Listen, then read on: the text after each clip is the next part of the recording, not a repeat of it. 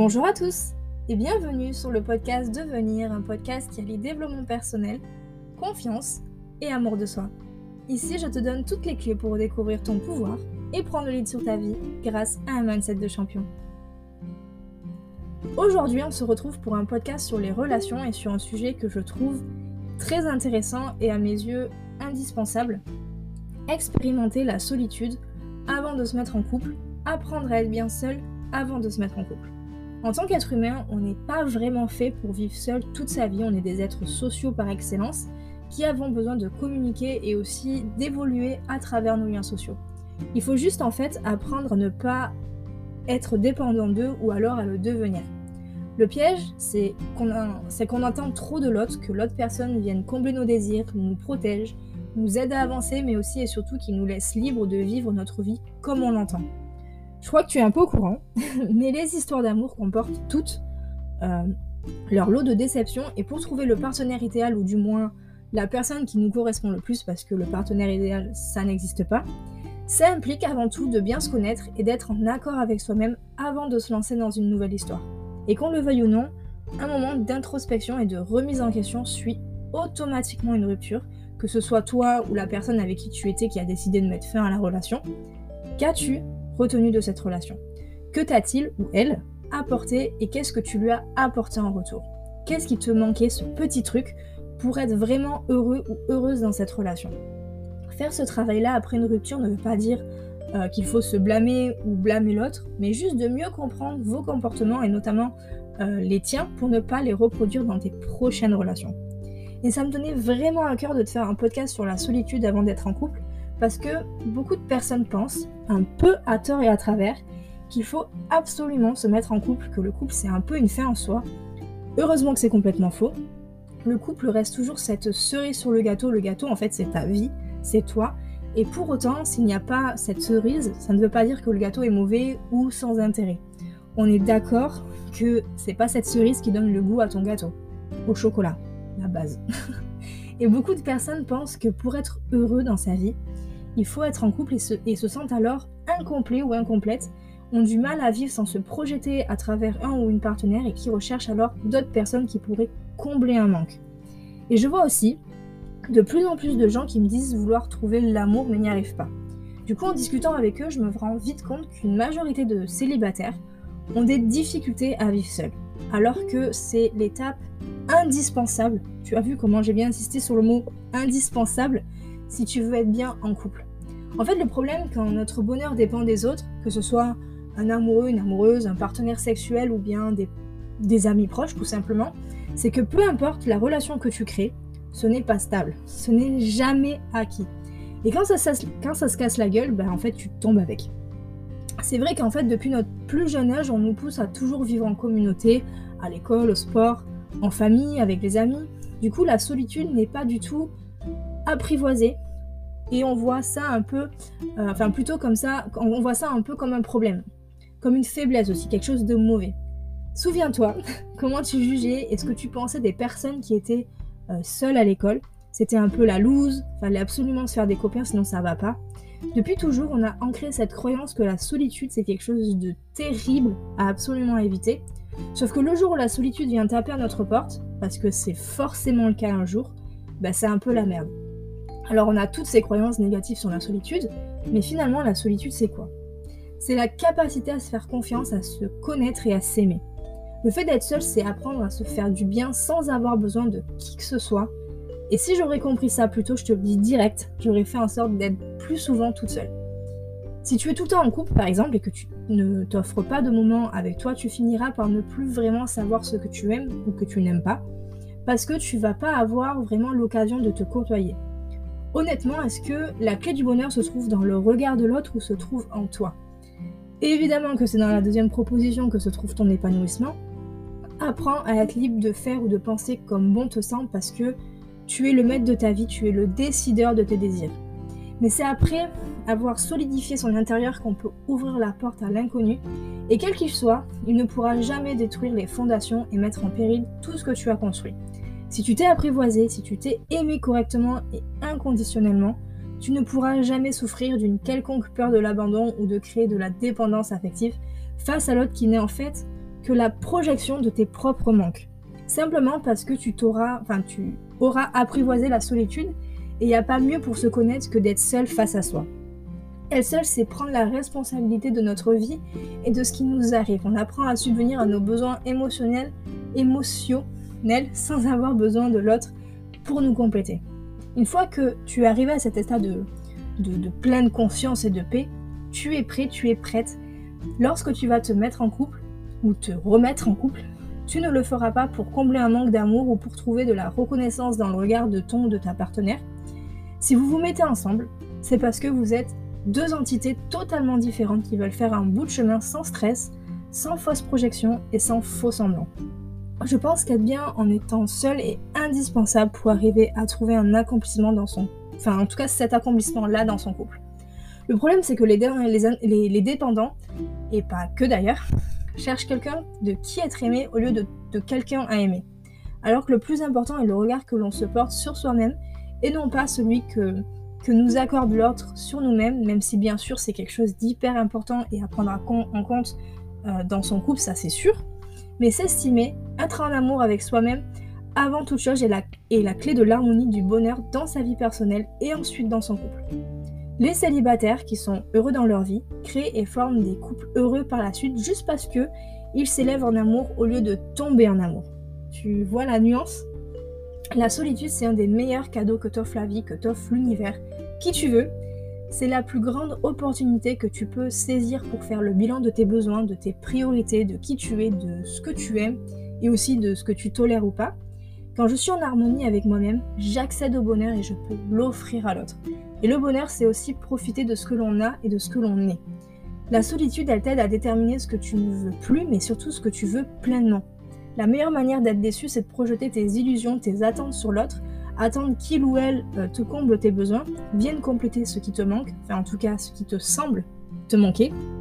Et c'est la meilleure manière d'être déçu. De ne pas être heureux, de ne pas être heureuse, de créer un plus grand sentiment de manque et même créer des blessures et croyances simplement parce que personne ne peut compléter tes besoins, à part toi. Et personne ne peut te rendre heureux ou heureuse à part toi. C'est pas pour rien que beaucoup de personnes commencent à vivre après leur, leur divorce, parce que ils se trouvent, ou du moins, enfin plutôt, ils se retrouvent et se redécouvrent enfin. Les couples heureux sont deux partenaires qui sont exigeants, qui se respectent mutuellement. Chacun est au clair avec qui il est et avec ce qu'il veut, et ne veut pas. Maintenant, si tu as du mal avec la solitude, c'est pas grave. C'est pas grave du tout, c'est complètement ok, chacun son process. Mais fais ce que tu aimes et consacre-y du temps. Qu'est-ce qui t'épanouit? Qu'est-ce que tu aimes faire?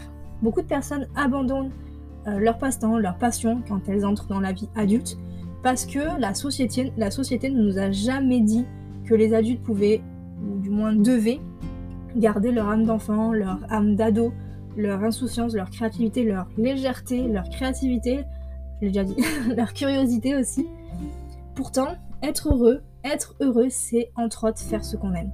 Ça peut être n'importe quoi. Ça peut être dessiner, ça peut être écrire, ça peut être chanter, ça peut être sortir, ça peut être regarder des dessins animés, faire du sport, danser, tricoter aussi. Il n'y a aucune limite quand on fait ce que l'on aime. Alors, qu'aimais-tu faire quand tu étais plus jeune? Quelles sont ces choses que tu as envie de faire mais pour lesquelles tu te trouves tout le temps des excuses? Et puis, si tu as du mal avec la solitude, change ton point de vue. Ouvre ton esprit pour t'autoriser à voir la situation différemment. Il n'existe pas une seule manière d'être heureux, d'être heureuse, d'être épanoui. Ne te focalise pas sur la chose qui t'apportera le bonheur. Plutôt réfléchis à ce que tu peux faire de ta situation actuelle, de ce qui est à ta portée, tes opportunités. Si tu as du mal avec la solitude, cultive ton indépendance. Par rapport aux autres, par rapport aux médias aussi, par rapport à la société, Vis de ton propre chef, sans te laisser dicter ta conduite, suis simplement ton, ton instinct et sois aligné. Si tu as du mal avec la solitude, accumule les richesses et pas le matériel. Emmagasine les bons moments, les relations fructueuses, les discussions enrichissantes, les connaissances, les, les voyages. Fais-toi plaisir. Crée-toi le plus de souvenirs possible, profite du moment présent sans vivre dans le passé, mais aussi sans trop te projeter dans l'avenir. Accepte que certaines choses sont aujourd'hui ne seront peut-être plus demain. Alors profite du moment dans l'ici et maintenant. Sois prêt, sois prête à évoluer vers une situation différente à tout moment. N'essaye pas de te distraire ou de compenser un manque avec des objets. Acheter du matériel, ça n'enrichit pas. Le matériel ne nous donne, enfin, nous donne euh, qu'une pseudo-satisfaction temporelle, temporaire pour nous replonger dans le manque euh, peu de temps après en fait. Essaye d'avoir le moins d'attentes possible. Quand on a des attentes par rapport au futur, on a tendance à se braquer au moindre changement de plan. La vie, c'est pas un fleuve tranquille, tout change, tout bouge, rien n'est prévisible. L'accepter, est la meilleure façon euh, de bien vivre les événements et tes relations. Ça n'empêche pas de, réfléchir à ce que tu veux, ce que tu acceptes et ce que tu ne tolères pas, pour pouvoir identifier immédiatement une situation ou une relation qui ne te convient pas, et de ne pas avoir euh, peur d'y mettre fin, d'y mettre un terme, bien sûr. Apprends à aimer d'être seul. Être seul n'est absolument pas une situation qui est horrible, qui est terrible. Prendre du temps pour soi, un peu chaque jour, au moins plusieurs fois par semaine, permet de se recentrer sur ce qu'on ressent, sur ce dont on a besoin, ce qui nous gêne, de faire le dans les, les informations et de souffler. Être seul pendant une plus, grande, une plus longue période permet aussi de se recentrer sur ses objectifs et d'apprendre à se connaître soi-même, pour mieux choisir ses relations, ses activités et toute autre chose. Quelles que soient les conditions, ne vois pas le fait de te retrouver seul comme une punition ou une étape douloureuse, mais plutôt comme de nouvelles opportunités et une chance de te retrouver avec toi. Je te garantis que la solitude peut être bénéfique, et d'ailleurs c'est pas peut-être, c'est sûr. Contrairement à euh, ce qu'on peut penser, on peut nous dire aussi, la solitude ou le fait d'être seul est réellement bénéfique pour tes relations. J'ai moi-même eu très peur de la solitude, ça me créait de nombreuses angoisses, mais il était important pour moi de ne dépendre de personne, d'aucune relation, et clairement j'ai sous-estimé la solitude. Aujourd'hui c'est devenu un plaisir de passer du temps seul, ça ne me pose plus aucun problème que Maxime parte en déplacement et de me retrouver seule. Ça nous permet aussi de mieux se retrouver ensuite. Les plus belles relations s'épanouissent avec des personnes qui sont totalement à l'aise à l'idée de passer du temps seul, à qui la solitude ne fait pas peur. C'est comme ça qu'elles pourront s'épanouir sans forcément euh, être en couple ou sans être avec son ou sa partenaire 24 heures sur 24. Apprends à t'aimer et à te comprendre. Pour t'épanouir totalement sans être en couple, tu dois impérativement apprendre à t'aimer. Mais surtout, dans un premier temps, à te comprendre toi-même. C'est plus facile qu'à faire, bien sûr. Mais la clé pour être heureux n'est pas euh, d'être en couple, mais bien de comprendre que tu es une personne à part entière. Et ce que tu peux faire aussi, c'est tenir un journal. L'écriture, ça a toujours été pour moi, pour moi euh, libératrice. Ça m'a aidé à mieux comprendre mes propres pensées et mes sentiments. Tu peux aussi méditer, et peut-être d'ailleurs que c'est la méthode la plus efficace pour obtenir une compréhension optimale sur soi et un amour propre bien plus profond. Alors n'hésite pas à t'accorder quelques minutes par jour ou même par semaine, ça suffit. Et le fameux se connecter à la nature, je, vais vraiment le placer, te le placer dans tous mes podcasts, mais ça m'a tellement été bénéfique pour moi, et ça l'est encore aujourd'hui. Tu peux par exemple faire des petites balades dans la nature pour réellement te connecter avec toi-même. Ça peut t'aider à te sentir mieux et à être plus à l'aise lorsque tu vas te retrouver tout seul. Ou tout seul. Et puis concentre-toi sur ce que tu aimes, être heureux en étant seul ou célibataire. L'important euh, est de réussir à se concentrer sur les choses que tu aimes au lieu de passer tout ton temps à chercher ta moitié. Passe plutôt du temps à trouver une activité qui te passionne. Ça peut être les voyages, euh, sortir avec des amis, le sport, la peinture, peu importe. Tu dois simplement trouver ton but. Et ce n'est pas nécessairement euh, d'être en couple pour tout le monde. Attention, fonder une famille, euh, ça peut être aussi un objectif, c'est ok. Mais ta vie ne doit pas tourner essentiellement autour de ça. Sinon, tu risques d'être malheureux ou malheureuse alors que ta propre personne a plein de belles choses à offrir. Le véritable bonheur est avant tout un état d'esprit, il ne repose sur personne d'autre que toi, il ne doit pas dépendre de ton ou de ta partenaire. C'est pourquoi être en couple, euh, c'est un bonus, mais pas la source même de ta joie ou de ton bonheur. C'est important d'avoir un état d'esprit positif et de te concentrer sur ta propre personne. Il faut savoir être optimiste. Il faut apprendre à être heureux, heureuse par soi-même, pour soi-même, avant de vouloir trouver le bonheur en couple. La finalité, en fait, ça devrait être d'être heureux et d'être heureuse, point. Pas avec quelqu'un, pas en couple, pas en famille, juste être heureux, heureuse, point. voilà, j'espère que ce podcast t'a plu. N'hésite pas à le partager, à me donner ton avis sur les réseaux, à venir échanger sur le sujet aussi, c'est toujours un grand plaisir. Et puis, euh, de nous rejoindre sur Instagram pour travailler enfin, ta confiance et l'estime de toi ensemble. Je te dis à la semaine prochaine. Prends soin de toi. Bye.